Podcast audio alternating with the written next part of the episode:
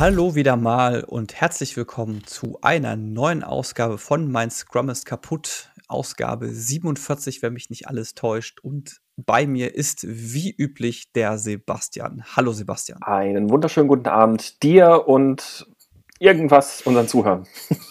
Und irgendwas Zuhörern, genau. Äh, heute wird es kompliziert und zwar jetzt weniger aufgrund des Themas, sondern aufgrund des Vornamens des Gastes. Der heißt nämlich ebenfalls Sebastian. Hallo Sebastian. Hallo Dominik, hallo Sebastian. hallo Sebastian. Ach, das ist toll. so, ihr, ihr dürft euch jetzt entscheiden, wer möchte Sebastian 1 sein und wer möchte Sebastian 2 sein. 1, 1. Genau, der Gast hat immer Vorrang, also ist Sebastian ist Sebastian 1. Oder hat irgendwer von euch, oder Sebastian, äh, Sebastian 1, hast du vielleicht irgendwelche Spitznamen oder so? Basti, Sebi? Also wenn dann Sebi. Ich hatte vorhin noch die Idee, wie, du hast vorhin so schön zum Sebastian, der andere Sebastian gesagt. genau, du kannst mich auch einfach, also ihr könnt mich auch einfach während des Podcasts heute den anderen nennen. genau, hey, anderer, so, ja. es gibt diesen Film, Das Leben der anderen, ne? Ja, ich habe den Film nie äh, gesehen. Doch, ich habe den mal gesehen. Das äh, gehört auf jeden Fall zu, zu den besseren Filmen aus, aus deutscher Produktion. Also ja. kann, kann, man sich angucken. Äh. So ein, ein Zwischenpick der Woche vorab schon mal. Zwischenpick der Woche.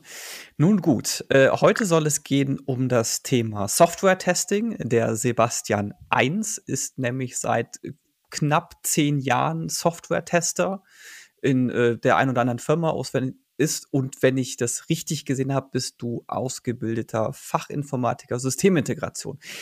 Äh, erste Frage, wie kommt man von Fachinformatiker Systemintegration zum Software-Testing? Puh, also kommt jetzt darauf an, was du über den Fach für Informatiker Systemintegration äh, weißt. Der ist ja prinzipiell. Äh, ich bin Fachinformatiker Anwendungsentwicklung ah. und war dementsprechend. Dito, auch Fachinformatiker war dementsprechend mit Systemintegratoren äh, Integratoren äh, meistens im selben Kurs. Ja, also irgendwann stellt man oder stelle im Speziellen ich fest, dass mir die Richtung, die, die so nach meiner Ausbildung mein Beruf nimmt, irgendwie nicht mehr ganz so gefällt ähm, und ich eine Chance hatte, mich äh, wo zu bewerben, beziehungsweise äh, meine Firma Leute entlassen wollte und da ähm, ja, ich das damals genutzt habe und dann ähm, eine sehr interessante Stelle gefunden habe. Mich natürlich auch auf diverse Administratorenstellen beworben habe. Bei dieser einen Stelle dann als Software-Tester genommen wurde. Ja, und dann da on the job von meinen Kollegen eingearbeitet und mittlerweile darin auch meine Berufung gefunden habe.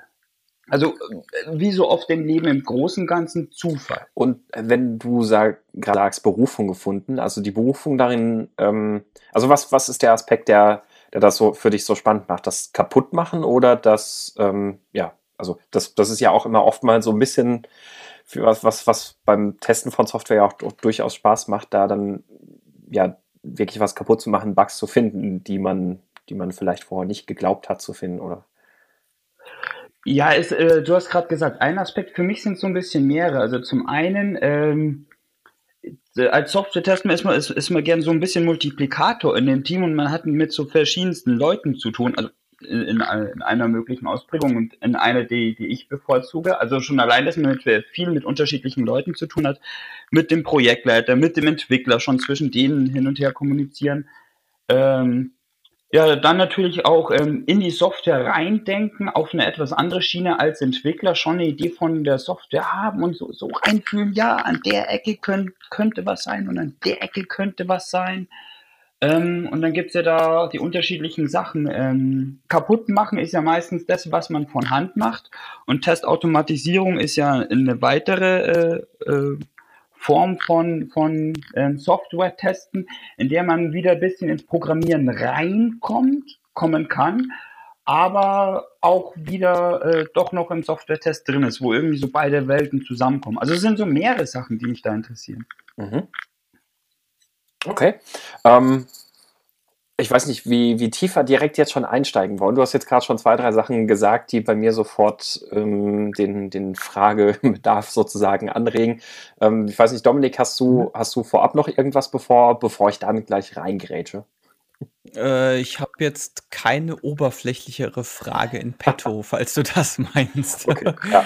Äh, gut, dann, dann würde ich nämlich das Thema einfach mal aufgreifen. Also wir, wir wollen ja auch insbesondere so ein bisschen dann auch jetzt gleich darüber sprechen, wie denn sich das mit dem Testing im agilen Umfeld auch verhält, also mit dem, dem Tester im agilen Umfeld, weil das auch hm, ich habe da zwei Sachen beobachtet in den, Letz-, in den letzten Jahren, ähm, ähnlich wie mit, mit Rollen wie einem äh, Architekten oder mit, mit sonst irgendwas, wird der Tester irgendwie sehr gerne von agilen Teams so komplett übersehen, weil sie halt sagen, ja, aber im Scrum Guide gibt es nur das Development Team und deswegen, wir haben keine Tester. Und das ist irgendwie so, ach, viel zu vielen Teams gibt es einfach niemanden, der, der Kompetenz vom Testen hat. Und ich versuche den Leuten auch immer zu erklären, ein Software-Tester ist was anderes als jemand, der sich nur ein bisschen durch die Software klickt. Ja. Zum, zum Software-Testen gehören wirklich, wirklich viel Fähigkeiten dazu. Auf der einen Seite hast du es ja gerade auch schon ein bisschen angedeutet, ein Stück weit auch, auch äh, Kompetenz ähm, in, in, in der Programmierung, aber vor allem halt ja auch, also einfach dieses, dieses ähm, methodische mhm. Vorgehen in der Software, das ist ja allein auch schon eine Fähigkeit, die,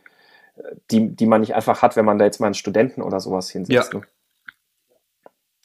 Ähm, und ja, das, dementsprechend irgendwie der Software-Tester, der wird halt ganz oft übersehen, wo ich den Leuten auch sage, hey, ihr müsst doch in eurem Team alle Fähigkeiten haben, damit ihr ein fertiges Produkt abliefert. Zum mhm. fertigen Produkt gehört Testen dazu. Also wo ist euer Tester? Ähm, hast du ähnliche Erfahrungen auch schon gemacht, dass, dass du oft in einer Situation warst, wo, wo man so gesagt hat, äh, ja, testen, ja, nee, das, das tun die Entwickler ja auch. Noch nicht so sehr, weil ich bisher immer in Firmen war, da waren ja quasi schon Tester da und da war das im, auch im Wasserfall ja. in äh, gewissen Rahmen Usus mit den Entwicklern zusammenzuarbeiten. Und eigentlich in jedem äh, Scrum oder auch agilen Team, in dem ich bisher war, war immer ein Software-Tester äh, mit dabei. Also da war das quasi schon in den Firmen so drin. Ähm, was ich jetzt aus deinem vorigen vielleicht noch aufnehmen würde, ja, das mag vielleicht von der Definition des, des Development-Teams kommen, beziehungsweise ich weiß jetzt nicht so sehr, wie die, wie die Ursprünge äh, oder die, die Urväter des Agilen ähm, das gesehen haben, ähm, ob die vielleicht auch aus einer reinen Entwicklungsschiene kommen und es dann auch in den, wie sage ich Ihnen das, in den, in den, im agilen Manifest gar nicht so äh, tief reingeschrieben haben. Ich weiß es jetzt nicht genau, aber weil die vielleicht auch nur Entwickler im Kopf hatten. Eine Sache ist ja im agilen Manifest, zumindest wenn man, wenn man es hart lebt, jeder soll alles können. Ähm, und wenn man schon einen Entwickler und einen Tester hat, dann geht es ja nicht zu 100 Prozent. Also da, da habe ich so ein bisschen die Vermutung, dass die Gründerväter das, das schon ein bisschen übersehen haben oder nicht im Fokus hatten. Wobei, da würde ich sagen, dass es, glaube ich, ich, ich glaube, gerade daher kommt auch ein bisschen so diese, diese Missinterpretation dieses Ganzen, was, das heißt ja nicht, dass es keine also ähm, anders, also im, im, Scrum Guide wird ja zum Beispiel auch aufgeklärt, dass Development nichts mit, mit Softwareentwickler oder ähnlichem zu tun und dass ähm, auch nicht eine mhm. Person crossfunktional sein muss, also dass, dass eine Person alles können muss, sondern dass das Team alles können muss. Aber genau dieser Unterschied, der wird halt, äh, der, der geht leider irgendwie oft unter und dann äh, wird, wird das irgendwie ganz schnell übersehen, dass, dass in mhm. dem Team halt alle Fähigkeiten ausgebildet sein müssen, die ich halt brauche, um was zu liefern. Und da gehört halt eben selbstredend ja. aufs Testen dazu. Ähm, wie, wie ist denn so dein, dein äh, Eindruck? Du hast jetzt gerade gesagt, dass du auch in, in Unternehmen warst, wo es äh, sehr wasserfallig dann eher auch war. Wie, wie hast du da so ein bisschen so einen Wandel wahrgenommen jetzt zwischen Wasserfall und Agil oder wo sind für eigentlich so vor allem die, die Unterschiede gewesen? Also ich habe es halt vor allem gemerkt, als ich in mein allererstes agiles Projekt reingekommen bin, ähm, wir, wir waren das allererste Team, ähm, was das in der Firma gemacht hat, hat. Also die Firma hat damit auch ihre allerersten Schritte gemacht. Und früher war es halt so, ähm, dass ich als Software-Tester ähm, so mehr oder weniger der Letzte in der Kette war. Der Projektleiter hatte seine Spezifik Spezifikation fertig, hatte die dem Entwickler gegeben, der hatte schon einiges gecodet und diverse Absprachen mit dem Projektleiter getroffen und irgendwann so vielleicht kurz bevor der Entwickler fertig ist, ähm, bin ich dann dazu gekommen, ähm, oder auch wenn der Entwickler schon fertig war, hier Sebastian ist unsere Spezifikation, da ist die Software, teste mal. Das war halt so der klassische Weg und in Scrum ist es ja so, auch ich als Tester, als Mitglied des gesamten Teams bin ja von Anfang an dabei, wenn User Stories geschrieben und refined werden. Ich bin quasi von Anfang an beim Schreiben der Spezifikation dabei. Wenn die Softwareentwickler ihre Designs machen, bin ich dabei. Wenn die coden, teilweise auch wenn sie ihre Unit-Tests machen. Und entsprechend sitzen die bei mir in Rufreichweite und ich rede auch mit denen, während ich dann teste. Also das war ein totaler Wandel. Mhm.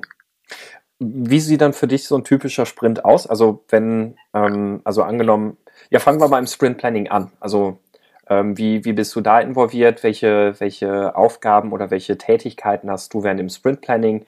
Ähm, und dann, sobald der Sprint losgeht, ähm, was, was sind dann die Dinge, mit denen du dich dann beschäftigst? Hm, Sprint Planning. Ich würde schon fast im Refinement eher anfangen. Ähm, wenn man über die mhm, User okay. Stories äh, spricht, dann geht es ja immer darum zu, ähm, zu klären, wie sage ich das? Ähm, das gesamte Team soll ja ein Bild davon haben. Und als Software-Tester hat man nochmal so, so einen leicht anderen Blick. Die Entwickler haben ihre Entwicklersicht, die Projektleiter so ein bisschen mehr, mehr ja, ihre Projektleiter-Kundensicht und ich habe halt nochmal diese Tester-Kundensicht. Also zum einen, ich bin quasi meistens der allererste, der richtig mit der Software arbeitet, wie ein Kunde und dann auch noch mit dem mehr oder weniger Gedanken, ich will was kaputt machen ähm, und habe auch sehr viel Erfahrung in zum Beispiel Userführung oder wie sich die Software in der Anwendung verhält. Und schon da kann ich mich einbringen und einfach meine Informationen, meine Erfahrung, ähm, ja, verschiedene Blickwinkel vermitteln, neue Aspekte reinbringen, die, die meine Kollegen wieder ähm, anregen oder halt, äh, wo sie denken, ach ja, stimmt, so und so, was auch immer. Das ist das Refinement, das wiederholt sich dann zum Teil nochmal im Planning. Ähm, wenn dann mal, also zum einen unter den Aspekten und dann auch, wenn die Entwickler vielleicht mal über eher technische Sachen reden, dann kann ich auch manchmal noch sagen, ähm, wir hatten doch damals, keine Ahnung, dieses und jenes Verhalten und äh, so war das bei der Software.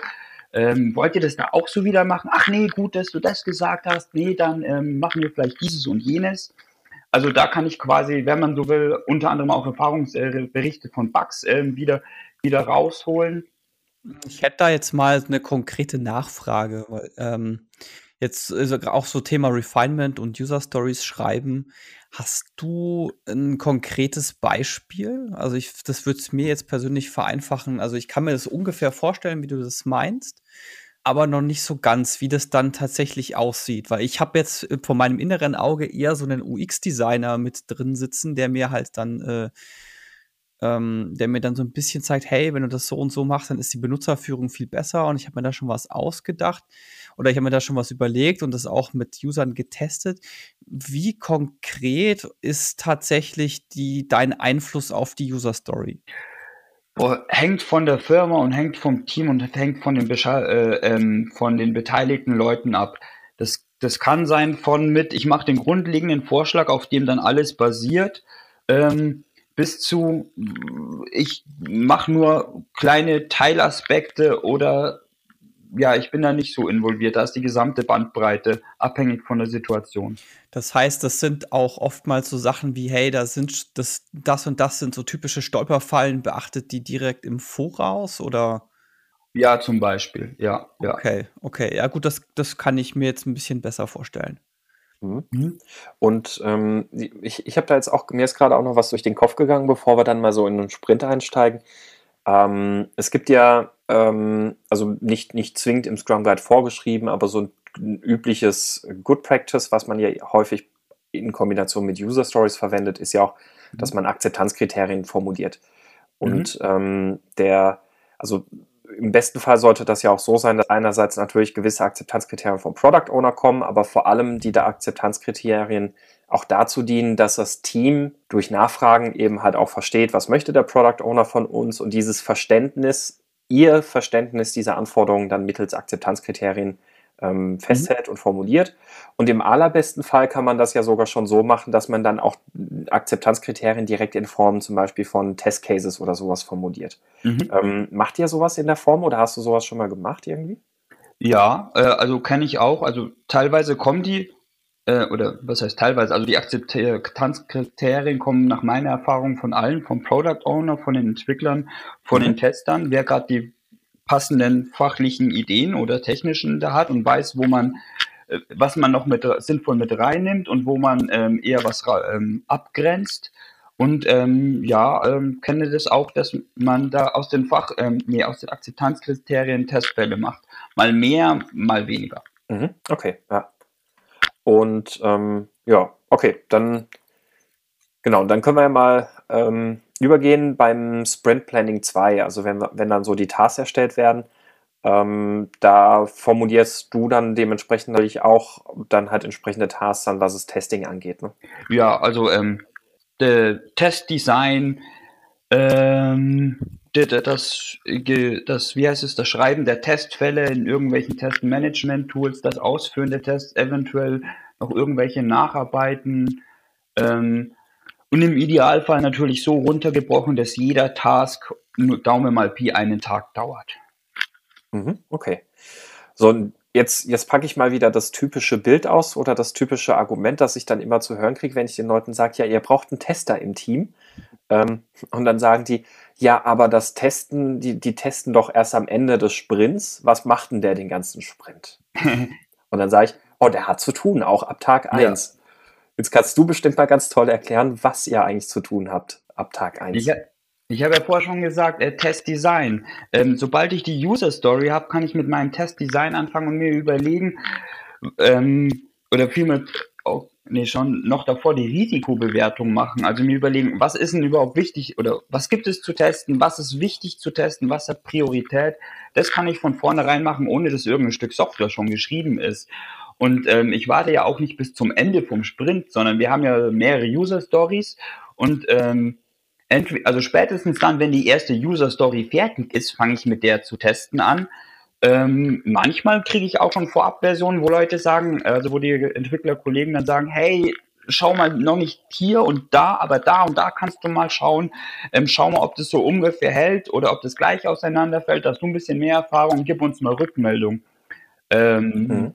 Ja, also äh, teilweise ist auch, ist es, wie sage ich das, Zuarbeit für meine Entwicklerkollegen, dass ich denen ich würde jetzt nicht sagen, äh, sagen Arbeit abnehme, aber ähm, da quasi in meine Erfahrung beisteuere. Ja, und spätestens, wenn sie sagen, okay, dieses Feature ist jetzt fertig, dann nehme ich mir das dann vor. Das klingt für mich sehr stark alles nach äh, BDD. Deswegen jetzt direkt die Frage, hattest du schon mal mit BDD irgendwas zu tun? Und wenn ja, wie war deine Erfahrung? Also ich kenne den Begriff Behavior Driven Development. Ich habe ihn jetzt noch nicht bewusst irgendwo mal Meinst du das? Ja, genau, das meinte ich. Ja.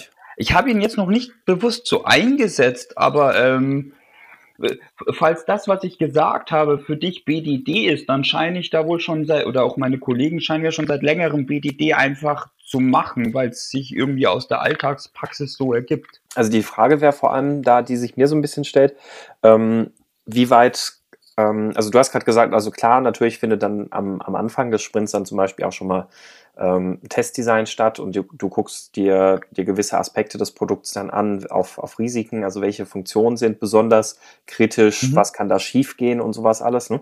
Das heißt also, welche, welche Edge Cases können, kannst du auch dabei geben. Ähm, baust du solche Sachen dann auch schon vorab irgendwie in Form von, von automatisierten Tests, die dann sozusagen ähm, die dann zu dem Zeitpunkt natürlich noch fehlschlagen, wo das Entwicklungsteam dann aber wiederum dann testgetrieben gegen arbeiten könnte? Du meinst, ja, du meinst jetzt gerade testgetrieben. Genau. Hängt ja. immer ein bisschen vom Team und vor allem von der Technologie ab. Speziell wenn ich UI habe, ist es schwer, sowas im Vorhinein zu machen, weil ich die äh, typischerweise von den tatsächlichen Kom Komponenten der UI abhänge, mhm. die dann sehr volatil sind und die ich erst ähm, wirklich ausprogrammieren kann, wenn ich soweit bin. Ähm, ich habe es jetzt noch nicht im Übermaße gemacht, aber wenn ich äh, Automatisierung habe, die ich typischerweise habe, dann versuche ich davon möglichst viel vorher schon zu machen. Also wenn ich sage, ich habe irgendwelche Schnitt, Import- und Export-Schnittstellen, dann überlege ich mir schon vor ähm, oder programmiere das auch schon aus, was will ich importieren, was erwarte ich am, äh, am Ende, nach der, der Workflow durch ist, ähm, was an Daten rauskommen soll. Sowas bereite ich dann schon vor. Also die, mhm. so wie ich das verstanden habe bisher, ist die Idee bei BDD ja tatsächlich, dass du äh, in der Regel auf äh, anhand einer Abstraktionsschicht, die da in dem Fall äh, Gherkin heißt, die Möglichkeit hast, UI-Tests zu schreiben, ohne die tatsächliche UI zu kennen. Weil du einfach eine bestimmte Syntax hast, in der du die deine Testcases schreibst und die automatisiert dann in den Testcode deiner Wahl umändern lassen kannst. Du meinst ähm, Keyword-Driven Testing, oder? Ja, ist es Keyword-driven? Ja, nicht ganz. Nee, also, also du hast zumindest, um die Test-Cases zu erstellen, hast du bestimmte Keywords, genau. Du kannst halt sagen, ähm, das gibt so ein Given When Then, das heißt, äh, mhm. sei bla bla bla, wenn ich äh, so Login-Formular, Benutzername und Passwort ausfülle und dann auf äh, einloggen klicke, dann bekomme ich eine Fehlermeldung, Benutzer kann nicht eingeloggt werden. Also so, dass du quasi das abstrahieren kannst und die UI äh, noch nicht, also du, du die UI tatsächlich noch nicht im vollen Detail kennen musst. Also habe ich bisher noch nicht gemacht, habe ich schon von gehört, habe ich schon mal gesehen. Kann man, wenn es üblich ist, in dem Team und die Technologie hergibt, auch machen. Dann äh, jetzt schon mal Vormerkung, ja, wenn du das mal gemacht haben solltest, dann gib doch Bescheid. Ich fände das mal, mal einen äh, interessanten Podcast wert, weil ich habe da jetzt auch nur äh, vage Erfahrungen mit und habe das noch nicht so oft in der, mhm. in der Realität eingesetzt. Ich glaube, Sebastian anderer. Dir geht es da, glaube ich, ähnlich, oder? In, also in einem Projekt haben wir das mal gemacht, tatsächlich. Ähm, also bei, ja, ich auch in einem, genau. In, in meinem Startup, äh, also nicht in meinem Startup, aber in, in dem Startup, in dem ich gearbeitet habe, äh, da haben wir das gemacht ähm, und hat tatsächlich viel, viel gebracht. Also das, das hatte alleine viel gebracht, um die Sprache zwischen äh, Entwicklern und Product Owner ein bisschen zu schärfen und auch mehr über das erwartete Verhalten vom System. Also das die formulieren, wie, wie man eigentlich erwartet, wie sich das ganze Ding verhalten soll. Ähm, das, das war tatsächlich in der Hinsicht hilfreich. Aber es war halt jetzt mal ein Projekt und noch keine, keine weitreichenden Erfahrungen. Ist notiert. Wenn ich es mal mache, dann melde ich mich. Cool. Ähm, du hast gerade einen Aspekt genannt, den ich, den ich wirklich sehr, sehr wertvoll fand. Äh, und zwar hast du gesagt, hm, ich hatte es gerade auch schon mal noch mal kurz wiederholt in, im anderen Kontext, dass du gesagt hast, du schaust dir dann halt die Anforderungen an, währenddem du das Testdesign machst, äh, schaust ganz bewusst drauf, welche Sachen sind denn da jetzt besonders kritisch und äh, was kann dabei denn jeweils so schief gehen. Und wenn ich jetzt gerade mal so zu, einfach mal gedanklich den, den Blick quasi schweifen lasse über Teams, in denen es keinen dedizierten Tester gibt, ähm, ich glaube, dass, dass das ist ja ein wahnsinniger Zugewinn, den das Team wirklich alleine dadurch ja schon hat, dass es nochmal neben dem man, man hat so ein bisschen, ich sage jetzt mal ganz böse, mhm. ein bisschen überspitzt, die Scheuklappen auf. Ne? Man ist darauf konzentriert, jetzt eben die, dieses Ding umzusetzen. Ähm, man, man ist halt als, als Entwickler darauf konzentriert, dieses Ding ans Laufen Klar. zu kriegen. Du bist dagegen darauf konzentriert, zu überlegen, wo kann es mhm. denn kaputt gehen und welche Probleme kann es bereiten. Dadurch dieser Blick auf diese Risiken. Ich glaube, das ist ein wahnsinnig wertvoller Blick, den man da nochmal im Team mit reingewinnt und damit ja auch nochmal eine fachliche Perspektive und eine andere fachliche Beleuchtung auch auf das ganze Thema dann auch darin fördert. Ne? Ja, äh, vor allem, wie ich ja vorher gesagt habe, ähm, also in meiner Erfahrung ist der Test auch derjenige, der mehr oder weniger als erstes äh, aus einer gewissen Kundenperspektive, sei das jetzt ein echter Benutzer oder äh, also entweder ein Benutzer, kann ja auch ein technisches System sein. Ich, ich simuliere ja quasi die äußeren Systeme, die unseres benutzen, ist ja auch eine Benutzersicht. Ähm, bin ich der Erste, der mehr oder weniger hier jetzt mal so echte Anfragen simuliert und mal so tut, als ob das machen Entwickler in gewissem Rahmen natürlich auch mit ihren, okay, Mockups jetzt nicht unbedingt, aber in ihrem Integration-Test oder was auch immer, aber halt mehr unter der ihrer Entwicklerbrille funktioniert das, was ich da gemacht habe, so einigermaßen komme ich durch die Pfade durch. Ja, und ich versuche dann da eher mal Besonderheiten auszuprobieren. Ja, ich glaube, die Schwierigkeit ist auch, als Entwickler kennt man halt den Quelltext und der Flow, den man sich, den man immer geht, der orientiert sich, glaube ich, so ein bisschen am Quelltext. Mich hat jetzt so deine Ausführung, Sebastian, direkt an äh, das gute alte Drunken User Testing erinnert. Ich weiß nicht, ob ihr das kennt. Dieses lass uns mal, lass uns mal betrinken und dann benutzen wir unsere eigene Software. Quasi einfach um diese, um, um wirklich dieses, okay, ich benutze es so, wie ich es sonst immer benutze, mal abzuschalten. Ja. Ich, äh, auf lange Sicht gesehen würde ich aber mal behaupten, einen äh, Software-Tester einzustellen, ist für die Leber äh, deutlich gesünder. Das auf jeden Fall. Und vor allem, er geht strukturiert davor. Ja. Möchtest du damit sagen, Alkohol hat keine Struktur? Die Auswirkungen von Alkohol haben keine Struktur. Das, das ist auch nochmal ein, ein schöner Aspekt, weil ähm, also mich würde vor allem auch mal interessieren, auf welchen, auf welchen Ebenen, auf welchen Schichten sozusagen des Systems bist du denn so unterwegs? Also du hast vorhin schon mal was von Schnittstellen gesagt. Also mhm. am offensichtlichsten würde ich jetzt erstmal sagen, ist natürlich erstmal so aus der, der Nutzerperspektive, also quasi von oben heraus auf mhm. das User Interface testen.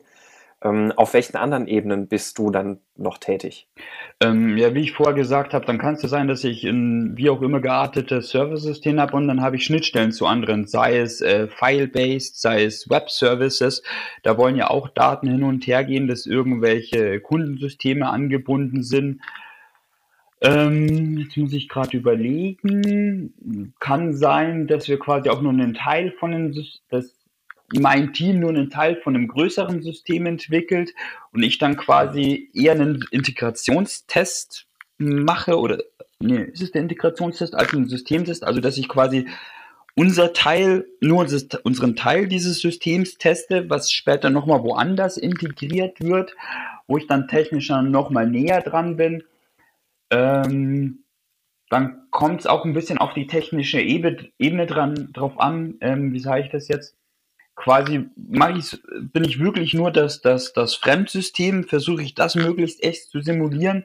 Oder in Absprache mit den Entwicklern? Und weil es so die Entwicklungsstrategie ist, kriege ich auch irgendwelche Werkzeuge an die Hand, um ein bisschen tiefer in unsere Applikation reinzukommen, um entsprechend der Testpyramide nicht ganz oben auf den, auf den anfälligsten Stufen zu sein, sondern ein bisschen weiter reinzugehen, jetzt nicht unbedingt auf Unit-Ebene, aber irgendwo auf Modulebene. Ähm, um da mehr oder weniger Modultests drin zu machen. Hängt immer ein bisschen von der Technologie ab. Mhm. Und ähm, wie, wie ist das mit diesen, diesen sogenannten EDT-Tests? Also ähm, Stability, ähm, Secure, ja, wobei EDT ist, äh, Security ist kein, kein EDT. Ne? Äh, egal, also diese, diese, ähm, dann, dann solche äh, Tests auf also Sicherheit, Performance, Stabilität und sowas. Das, das dann auch was, was du dann auch vor, vor allem dann auch treibst oder betreust? Oder wie, wie wird das in den Teams dann üblicherweise immer eingebracht? Habe ich bisher wenig gehabt. Ich hatte, ähm, also Security und Last und Performance sind es ja mehr oder weniger, was du damit meinst. Mhm, genau, ja. Ähm, das sind meiner Erfahrung nach nochmal komplett, ja, ich will nicht sagen andere, andere Felder, aber nochmal andere Spezialisierungen, die man im Software-Test einschlagen kann. Da war ich bisher nicht tätig. Also ich kenne es, ähm, es gibt ex extra, ich sag mal eher Entwickler oder ja eher Entwickler, die Last und Performance machen und Security ist nochmal ein komplett eigenes Thema. Hm. Ja, ja, das, das gerade bei Security ist auf jeden Fall klar. Das ist ja dann, das ist dann halt auch wieder so eine, so eine tiefe ähm, Domäne, wo es mhm. viel Kompetenz dann allein da. Also ja, ich meine, Security ist halt auch nichts Triviales. Ja, ja, und auch bei Last und Performance, da muss man ja auch entsprechende Szenarien sich überlegen. Man braucht ein System, auf dem man überhaupt die ganzen Daten und Requests ähm, erstellen und abfeuern kann, um, um das eigentliche, ähm, unser System quasi unter Last zu stellen. Das ist auch nochmal eine eigene Disziplin. Mhm. Mm, und wie ist das ansonsten? Wie, ähm, wenn, wenn du jetzt zum Beispiel irgendwo frisch oder neu in ein Unternehmen reinkommst und die haben, ähm, weiß ich nicht, die haben noch irgendwie keine besonders tolle Infrastruktur oder sonst irgendwas, wie weit bist du da dann auch als, mal in Anführungszeichen, so ein bisschen als Berater tätig, um zu sagen, hey, aber wir brauchen das und das, damit wir hier sinnvoll testen können, damit die Qualität passt und so? Und ähm, wie, wie weit wirkst du damit? Oder hat sich das bisher halt immer auch ergeben, dass die Unternehmen, wo du warst, die waren eh schon die hatten schon ähm, eine gewisse Infrastruktur da. Ähm, ich hatte jetzt sowohl als auch, und ich sage mal, es lässt sich immer was verbessern. Ähm, ähm ich war auch schon irgendwo, wo wie sage ich das, wo ich unter meinen Erwartungen, ist jetzt vielleicht ein bisschen zu negativ gesagt, aber ich finde gerade nichts Besseres, wo ich quasi etwas unter meinen Erwartungen war, wo ich dann schon gesagt habe, ähm, ja, ich kann so testen, wie ihr es jetzt gerade macht, aber da verbraten wir eine Menge Zeit hier und hier und ähm, da wäre es gut, wenn wir zum Beispiel ein bisschen mehr Automation haben oder mal ein besseres Testmanagementsystem oder überhaupt eines, Ähm, ja, speziell weil, also Testmanagement, ähm, also oder und auch Dokumentation als Ganzes ist für mich Kommunikation. Alles, was ich schreibe, ist Kommunikation. Und je schlechter ich das, was ich geschrieben habe, wiederfinde und je schlechter es auch geschrieben ist, umso schlechter kommuniziere ich mit anderen oder auch mit mir selbst. Wenn ich jetzt was aufschreibe und der Sebastian in einem Monat das liest, werden wir mal schauen, ob er es versteht. Mhm. Dokumentation hast du jetzt gerade auch direkt einen schönen Punkt angesprochen. Wie ist das denn?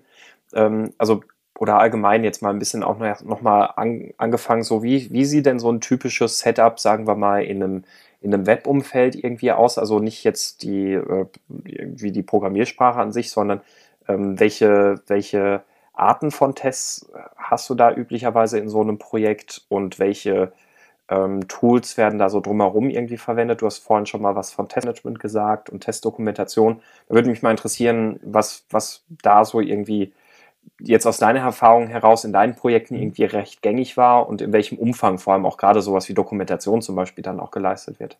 Ähm, also die, die großen Buzzwords, die man wahrscheinlich kennt, sind Jira und Confluence. Die habe ich bisher in so ziemlich jedem Unternehmen angetroffen. Ähm, dann gibt es gerne mal noch entweder Plugins für Jira oder noch ein extra Testmanagement. Da kenne ich bisher vor allem TestLink, was ein Open Source Tool ist. Ähm, vom Doing ist es dann wieder eine Sache. Manchmal, wie sage ich Ihnen das, wird quasi das Reporting eher über Jira, wenn man sagt, man hat, man hat ein, man hat ein Issue, der ist ein Feature und ich habe da jetzt was getestet und möchte das sofort dem Entwickler zurückmelden, dann schreibe ich das typischerweise äh, in, de, in den Issue rein und dann ist das unser Kommunikationsmedium und eher sowas wie Regressionstests dokumentiere ich dann nochmal in dem dedizierten Testmanagementsystem. Ähm, das auf der Ebene grundsätzliches Vorgehen sowohl von Entwicklung als auch Test, als auch zum Beispiel Projektleitung oder Business Analyst habe ich bisher viel und Confluence erlebt. Technologisch in dem Webprojekt habe ich mit Selenium schon gearbeitet ähm, und QF-Test. Du hast mich nach der Art der Tests gefragt. Ähm, da habe ich auch schon, also Selenium ist ja dediziert äh, Web ähm, natürlich ist das ja auch Java und da kann man auch, wenn man will, was weiß ich, äh, Web Services ansprechen. Äh, jetzt verliere ich gerade irgendwie den Faden. Frag mal, wo es dich mehr interessiert. Ähm, genau, da, da, dann grätsch ich doch mal rein. Und zwar, du hast ja gesagt. Verdammt. äh, der andere wird jetzt mal weggegrätscht. So. Nein.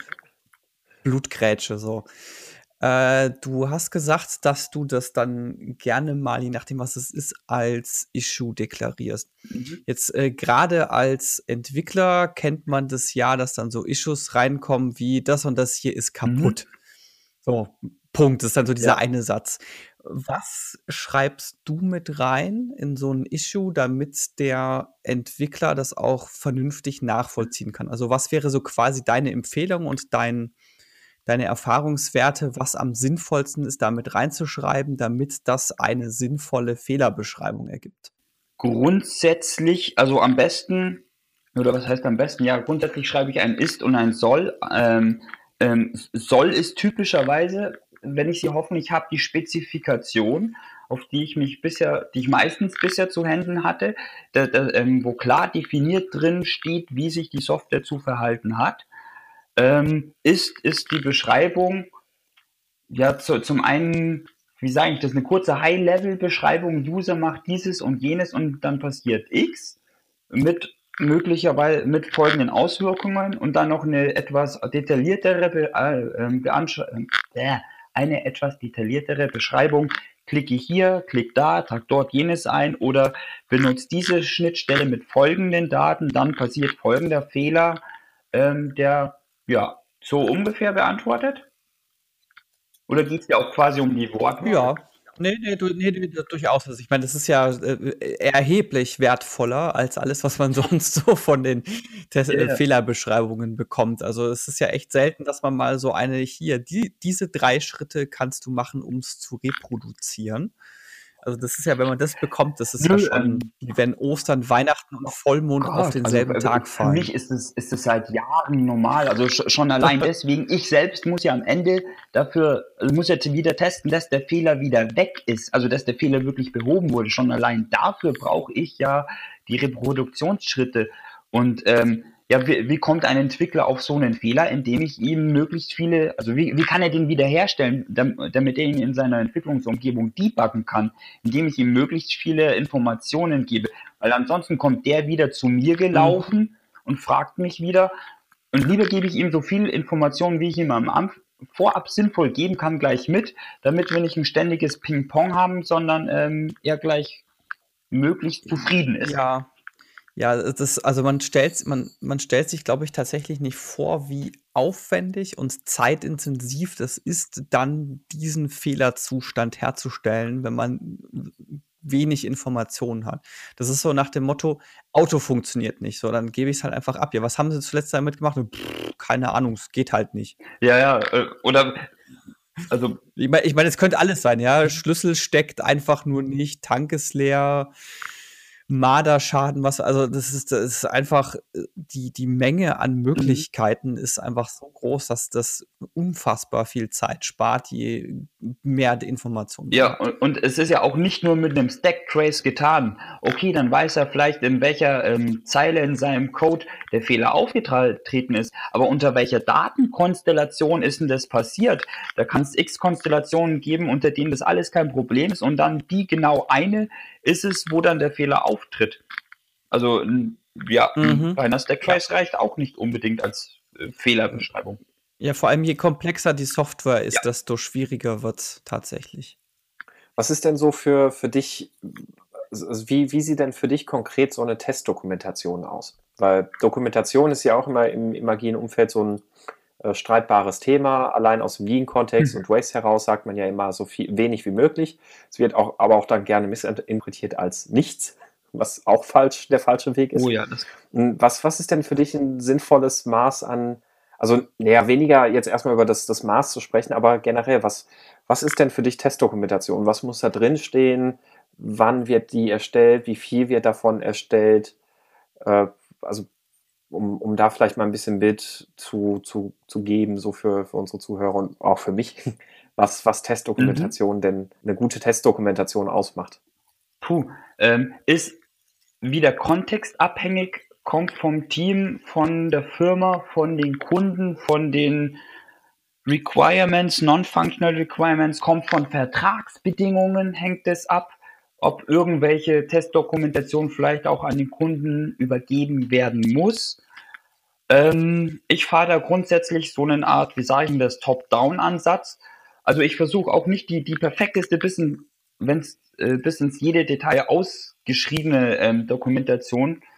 Äh, wobei, das könnte jetzt missverständlich sein. Wie sage ich das? Also ich versuche erstmal quasi den Überblick zu kriegen, ähm, was gibt's denn überhaupt alles zu testen? Ähm, was kann ich testen?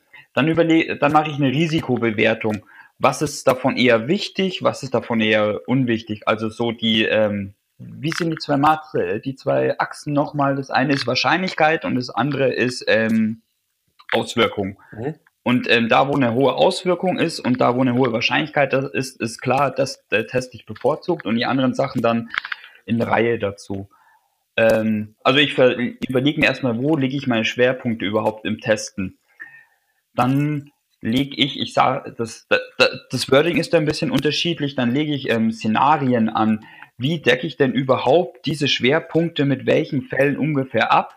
Und je nachdem, wie halt der Kontext ist, wie viel Zeit ich auch habe, ähm, arbeite ich diese Szenarien unterschiedlich feingranular aus, um ähm, später dann mehr oder weniger genau festgelegt zu haben, diese Daten in der Form hier eintragen, das machen, das am Ende erwarten. Mhm. In dem Zusammenhang hast du Erfahrungen mit Projekten oder Produkten, die eine ISO 9001 Zertifizierung brauchen oder besitzen? Sagen wir mal kurz noch mal, was eine I, was noch mal, also ich, ich, ich kenne den Begriff, aber ich kenne nicht so sehr den Inhalt. Mhm. Ich bin da jetzt dummerweise auch nicht der größte Experte von Welt, aber äh, mein grobes Verständnis davon ist, äh, ISO 9001 ist äh, im, äh, du befolgst den Prozess, den du dir selber auferlegt hast und kannst das auch alles nachweisen, was unter anderem beinhaltet, dass du von den Requirements bis zum einzelnen Testfall nachweisen kannst, dass Dinge implementiert wurden. Naja, das sagt jetzt im Großen und Ganzen alles und, nicht, äh, und nichts, wie du gesagt hast. ähm, ähm, ich dokumentiere, dass ich, äh, wie sagst du, dass den Prozess, den ich leben will, dass ich ihn lebe. Ja, also jetzt ist speziell, worum es mir ging, ist halt auch dieses wirklich, ähm, diese Nachvollziehbarkeit von, es wurde irgendwann mal irgendwo in irgendeinem Dokument auf Seite 378 äh, ein bestimmtes Requirement aufgeschrieben und du kannst nachweisen, dass das implementiert wurde und kannst genau zeigen, hier sind die Testfälle dafür, hier sind die, ist der Code dafür, hier sind die Unit-Tests dafür und so weiter und so fort. Ähm, also im Bestfall wird es zum Beispiel mit meiner Testmanagement-Software, oder in einem Fall, weiß ich jetzt nicht, ob der beste ist, aber in dem guten Fall wird es zum Beispiel vom Test, von der Testmanagement-Software ähm, äh, oder ich will jetzt nicht sagen erledigt, aber pflege ich die Requirements, die Akzeptanzkriterien rein und verknüpfe die mit meinen Testfällen und dann kann ich mir da, mir da automatisiert einen Report generieren lassen, um zu sehen, ob die äh, meine Requirements erfüllt werden. Alles klar. Ähm, ich wollte noch zu der vor, vor, vorherigen Frage, glaube ich, noch etwas sagen. Ist mir was eingefallen, ähm, als um die Tools und die Software ging. Es, es gibt auch mh, hm, zwei wie sage ich das, gleiche und doch unterschiedliche Sachen im Software-Test. Das eine ist manuelles Testen, was typischerweise sehr stark intuitiv ist, und das andere ist Testautomatisierung. Zwischen den beiden ist meiner Erfahrung nach sehr zu unterscheiden. Und ich ähm, unterscheide da auch gern dahingehend, dass ich Testautomatisierung aus gern Testchecks nenne oder äh, Automation, nee, Automation Checking oder Automated Checking, weil ein Computer testet nicht wie ein Mensch. Der prüft nur haargenau die vorgegebenen Sachen ab. Wenn ich als, also das kann ich als Mensch auch machen. Ich kann jetzt böse gesagt auch einen Studenten hinsetzen, gebe ihm eine sehr detaillierte, äh, einen sehr detaillierten Testfall und dann macht er auch nur, was da drauf steht. Der testet aber nicht, der checkt nur. Testen ist, dass ich mit meiner Erfahrung an die Software rangehe und dann ähm, ja, dann die verschiedenen Stellen schon sehe, wo ein bisschen was kritisch sein könnte und jetzt nicht schon im Großen und Ganzen nach einem Plan, aber jetzt nicht bis ins jede Detail äh, vorher schon überlegt äh, rangehe und mit meiner Intuition das dann ausprobiere. Wie, also wie hast du das genannt? Automated hm. Checking. Ja, oder ich muss noch mal gucken, oder ich, ich kenne einen Blogartikel, den kann ich euch später noch für die Shownotes geben, wo das ganz gut zusammengefasst wird. Oh ja, bitte. Sehr gerne. Äh, mich würde jetzt interessieren, wie viel Zeit steckst du in dieses, ähm, dieses Automa oder dieses Erstellen von diesen automatisierten Checks und was kommt denn da so jetzt ganz grob Daumen mal Pi Erfahrungswert an tatsächlicher Laufzeit bei raus, weil meine Erfahrung ist, dass so automatisierte äh, Benutzertests, die gehen dann schon mal in die Stunden rein. Ähm, ja, das kann ich bestätigen. Je höher ich in der Testpyramide bin, wenn ich mich auf dem UI befinde, dann dauert es länger, dann kann es in den Stundenbereich reingehen. Und da muss ich mir halt dann wirklich gut überlegen, was automatisiere ich, ähm, wie gestalte ich meine Tests effizient, dass nicht zu viele Redundanzen herrschen, dass nicht zu oft immer wieder das Gleiche abgespult wird. Ähm, ja, das war jetzt aber, glaube ich, noch nicht ganz deine Frage beantwortet. Ähm, doch, doch, schon. Ach so, okay. Ja. Gut, äh, ich denke, jetzt haben wir relativ ausführlich über die Zeit während des Sprints gesprochen. Mhm. Gibt es denn spezielle Dinge, die du im Review tust und wenn ja, wie sehen die aus? Hm, im Review, also zum einen kann ich als äh, Software-Tester natürlich der, der Präsentator sein. Ich bin, ich sage mal, typischerweise, wie ja vorher schon gesagt, derjenige, der am benutzerähnlichsten ähm, die Systeme verwendet. Also sind Software-Tester da auch mal Präsentatoren, aber genauso gut auch Entwickler. Ähm, können genauso gut auch Ideen mit einbringen theoretisch, nachdem ihr in einem Review, nachdem es ja prinzipiell ein offenes Meeting ist, wenn es mehrere Teams gibt, kann man auch mal in ein Review von einem anderen Team geben und da sich reinsetzen, Ideen holen oder auch ähm, ähm, konstruktive Kritik üben. Hatte ich bisher noch nicht den Fall, aber könnte man auch machen. Macht ihr das dann auch, dass sich dann, äh, dass ihr Tester euch in die anderen Reviews reinsetzt, um die Software zu testen? So nach, frei nach dem Motto Vier-Augen-Prinzip unter Testern? Ähm, meinst du jetzt ein, äh, äh, ein Review im Sprint unserer Tests oder meinst du das Sprint-Review am Ende des Sprints? Ich meine jetzt tatsächlich das Sprint-Review am Ende des Sprints. Also, also meiner nach, Erfahrungen nach wird dann eigentlich im Review gar nicht mehr getestet also es werden schon, es ist ja eher eine Präsentation und eine Vorstellung dessen, was man geleistet hat. Da können gern noch mal ein paar kleinere Tests auch auf Anfang des Publikums sein, aber so richtig der Testschwerpunkt liegt da nicht unbedingt. Achso, ja, ich bin jetzt davon aus, ich bin jetzt davon ausgegangen, weil man das Review ja gerne auch dafür nutzt, um damit äh, gerade der Kunde oder der End End-User das tatsächlich auch mal nutzen kann. Deswegen hätte mich jetzt einfach interessiert, ob du dich ab und zu mal in die Reviews von anderen Teams reinsetzt und versuchst, deren Software zu brechen. du meinst quasi so ein bisschen äh, Party-Crasher-mäßig? Ja, ja, oh, schön. Ja, genau, aber genauso in die Richtung. Da, da, zeigt doch mal, was ihr Schönes gebaut habt. Ach, lasst es mich mal kaputt machen. Och, doch null Punkte in dem Sprint. So, ich bin da mal Mike weg. Bisher noch nicht, aber danke genau. für die Idee. Ähm, aber eine Sache, Du darfst davon berichten. Eine Sache, die im Sprint, oder was heißt eine Sache, die, also was man ja generell im Sprint Review auch machen kann, ist ja nicht nur zeigen, was hat man an fertiger Software geleistet, sondern was hat man vielleicht technologisch getan. Und auch als Software-Tester kann man da auch mal einen groben Überblick über das Testdesign und Management geben. Man kann auch mal die Testautomatisierung vorstellen, ähm, weil es ja auch wieder Vertrauen in die Software schafft. Ähm, sowas kann man da auch vor, äh, vorstellen als Tester. Mhm. Mhm. Um jetzt mal so die Brü ein bisschen so eine Brücke zum Anfang zu schlagen, ist äh, meine Erfahrung ist, es gibt ja manchmal so Leute die fassen irgendeine Software an, egal welche, und die brauchen zwei Minuten und die haben die ersten fünf mhm. Fehler gefunden.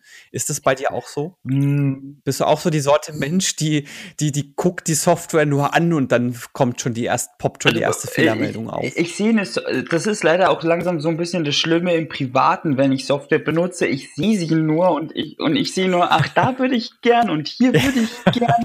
da, da, da steckt sich auf jeden Fall ja, mir geht's auch so ein bisschen. Gibt es dann so ein Muster, wo du dann direkt von Anfang an schon siehst, wo du einfach nur, sagen wir, du siehst einen Screen und du siehst schon sofort, wo das brechen würde? Ja, so der Klassiker sind Eingabefelder. Wenn irgendwo steht, hier bitte nur Zahlen eingeben, ja, was mache ich? Ich gebe mal Buchstaben oder Sonderzeichen ein. Bitte hier nur maximal 10 Zeichen. Okay, ich probiere ob 11 gehen. Oh ja, das ist so, äh, am, am besten ist wirklich mit Umlauten. Das ist so mein Liebling. Bitte geben Sie Ihre Adresse ein. Ihre Adresse enthält ungültige Zeichen. Moment. Ja, ja, sowas. Ich hatte das neulich auf einer deutschen Webseite, da konnte ich München nicht angeben, weil ich nur mit Umlauten an. Ja, ja oder ich bleibe einfach mal dauerhaft auf der 1 oder auf der 9 und schaue einfach mal, wie viele Zahlen in das Feld passen und was passiert, sobald ich Enter drücke. Erinnert mich an den guten Witz mit ein äh, QA-Mensch geht in eine Bar und bestellt dort erst ein Bier, dann zwei Bier, dann minus ein Bier, dann null Bier, dann A-Bier. Ja, genau, genau. ja, so geht's mir. Was ist denn, ähm, wenn, wenn du jetzt mal noch so mh, mm, quasi einen Tipp mitgeben möchtest? Was, was wäre denn so aus deiner Sicht die, die größten Hürden oder Stolperfallen, in die Teams rennen können, wenn sie äh, ja, wenn, wenn sie bei sich testen wollen, also richtig testen wollen und was etablieren wollen. Äh, du meinst, wenn sie keinen Tester haben oder wenn sie einen Tester haben? Also, wie vorhin ja schon gesagt, ist es eigentlich schon das erste Hindernis, keinen Tester zu haben. Mhm. Genau, und genau, also das, da, da bin ich komplett bei dir. Und wenn sie dann Tester haben und dann sagen wir jetzt mal, der ist vielleicht noch nicht so erfahren, was, was ist da so aus deiner Sicht die, die größte Stolperfalle, in die man rennen kann, wenn man Testen in einem agilen Team etablieren möchte? Mm, Also natürlich äh, noch das gute alte Wasserfalldenken äh, in, äh, in den Köpfen aller Beteiligten. Ach, das ist ja der Tester, wir entwickeln hier jetzt und dann werfen wir das dem darüber und dann testet der bitte in Ruhe und der Tester dann auch, ich teste jetzt hier eine ganze Weile lang und irgendwann gebe ich alles wieder rüber und dann äh, fixen die bitte alle die, äh, die Bugs. So, ähm, ja, agil bedeutet halt auch vor allem viel Zusammenarbeit und das eigentlich von Anfang an und da auch sich so äh, gegenseitig Hilfestellung zu geben, weil das ja Synergieeffekte hat. Schön, dass ich jetzt solche Passwords um, mit solchen Passwords um mich werfe, aber ähm, äh, äh, Bingo. Danke. ja, aber es ist leider so, da entwickeln sich Synergieeffekte, wenn man miteinander, miteinander redet, wenn man Informationen austauscht. Die es, es hilft den Entwicklern und den Testern gegenseitig. Und damit haben, haben alle das Leben ja. besser. Das finde ich eigentlich eine perfekte Zusammenfassung, weil das, das war auch genau auch schon der Aspekt, der, der mich vorhin sehr begeistert hatte, als du davon schon erzählt hast. Ähm, mhm. Ja, dann würde ich sagen, ist das ja auch schon fast ein perfektes Schlusswort. So nach 52 Minuten, es ist, oder? Es ist nicht, nicht sogar fast. Das ist das, das perfekte Schlusswort. Schlusswort. Ja, also zumindest um dieses Thema ja. jetzt abzuschließen. Äh, Sebastian 1. Äh, wir fragen unsere Gäste üblicherweise nach einem Buchtipp. Hast du was für uns? Ähm, ich würde jetzt mal zwei sagen. Jetzt weiß ich gerade den exakten Namen nicht, aber es gibt ja die, die ISTQB. Das ist ja das äh, Institut, das ähm, Zertifizierungen und Kurse macht. Und da gibt es ein weit verbreitetes, man findet es einfach auf Amazon, Basisbuch, in dem man sich grundlegendes Wissen über Testen, Testmanagement, Teststrategien und ähm, wie, wie hängt es auch mit anderen Teilen zusammen anlesen kann. Ähm, was ich nur in dem Buch ein bisschen vermisse, da steht, soweit ich es gerade im Kopf habe, nichts über UI drin, sondern ich sage mal, es ist eher technisch und schnittstellenlastig. Was jetzt aber nicht das Problem ist, für den Anfänger ist es auf jeden Fall ein guter Einstieg. Ähm, ein Buch, was ich ja, jedem ans Herz lege, ist das Buch Meta Skills. Das ist auf Englisch von Martin Neumeier und das, der Untertitel lautet Five Talents for the Robotic Age es geht ja immer mehr in die Entwicklung, immer mehr Roboter. Wir machen immer weniger repetitive Sachen, sondern wir müssen kreativ sein. Und in diesem Buch werden fünf Skills beschrieben, die notwendig sind ähm, oder die einem dabei helfen, in unserer Neuzeit äh, erfolgreich zu sein, zu überleben, je nach Kontext. Cool. Ist auf Englisch. Das, das erste Buch ist auf Deutsch, das zweite ist nach, nach meinem Wissen nur auf Englisch erhältlich. Vielen Dank. Wir packen die Buchnamen wie üblich in die Show Notes rein. Mhm. Sebastian 1, vielen herzlichen Dank dafür, dass du dir die Zeit genommen hast. Es war mir eine Freude. Danke, es war mal froh, den ein oder äh, ein wunderbares Ende hier gerade zustande. Äh, es war mir eine Freude, bei euch zu sein. Das war gerade mein alles erstes Interview, mein erster Podcast. Ich ja, hoffe, herzlichen Glückwunsch. Ja, ja. genau. Bevor wir die, äh, die Folge abschließen, habe ich noch eine Sache, die sich aus den äh, Kommentaren der letzten Folge ergeben hat. Da ging es ja um den Scrum Guide Update und wir sind am Ende so ein bisschen in Richtung Timer abgeschweift, schwiffen, sch ja, also ja. Ab, ja genau abgeschweift und da gab es einen Tipp in den Kommentaren für eine Android-App, nämlich die heißt einfach nur Kinderuhr. Vielen Dank an Eilt für den Tipp. Also wer einen guten Timer sucht, Kinderuhr soll wohl recht gut sein für Android. Okay, Punkt. cool.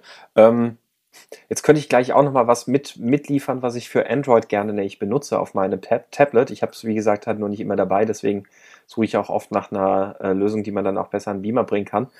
Äh, ich äh, ja, ich weiß aber gerade den Namen nicht mehr auswendig. Ähm, ich ich packe das auch noch mit dazu in die Show Notes.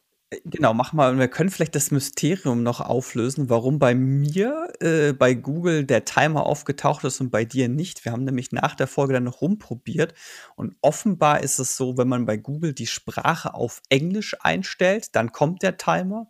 Wenn man sie auf Deutsch stellt, dann kommt der Timer nicht weiß der Kuckuck warum. Ich bin mir ziemlich sicher, Sebastian 1 hätte das sofort entdeckt. ja, manchmal muss man zur richtigen Zeit am richtigen Ort sein. so ist es. Gut. Jo, das soll es für diese Woche jetzt gewesen sein. Ich, äh, wir sind bei 55 Minuten angekommen. Ich denke, das reicht. Vielen Dank fürs Zuhören. Äh, vielen Dank für mittlerweile über 1000 Zuhörer pro Folge oder Downloads. Ich gehe mal davon aus, es sind auch Zuhörer. Wenn euch dieser Podcast gefällt, äh, gerne weiter Kommentare im, äh, auf unserer Webseite, im, im, auf unserer Webseite unter meinscrumiskaputt.de. Gerne auch wie nach der letzten Folge im Slack. Da hatten wir tatsächlich ein paar interessante Kommentare und Diskussionen zum Thema Teamgröße und Teamzusammensetzung. Und ich denke mal, da machen wir noch eine Folge dazu. Wie üblich freuen wir uns über eine Sternchenbewertung bei iTunes oder bei Facebook, auch wenn ich keine Ahnung habe, was die uns bei Facebook bringt. Ich freue mich trotzdem über jede Bewertung. Ja, Facebook im Zweifelsfall für eine Edge-Rank, alles gut. Immer Edge-Rank ist alles Für eine Edge-Rank, ja, okay, alles, alles für den Edge-Rank, alles klar. Äh, ansonsten Themenvorschläge, wie üblich an Thema at kaputt.de und meine Güte ist diese Abmoderation mittlerweile lang, lang geworden. Ich äh, sage mal vielen Dank fürs Zuhören und äh, bis zur nächsten Folge. Tschüss. Ciao.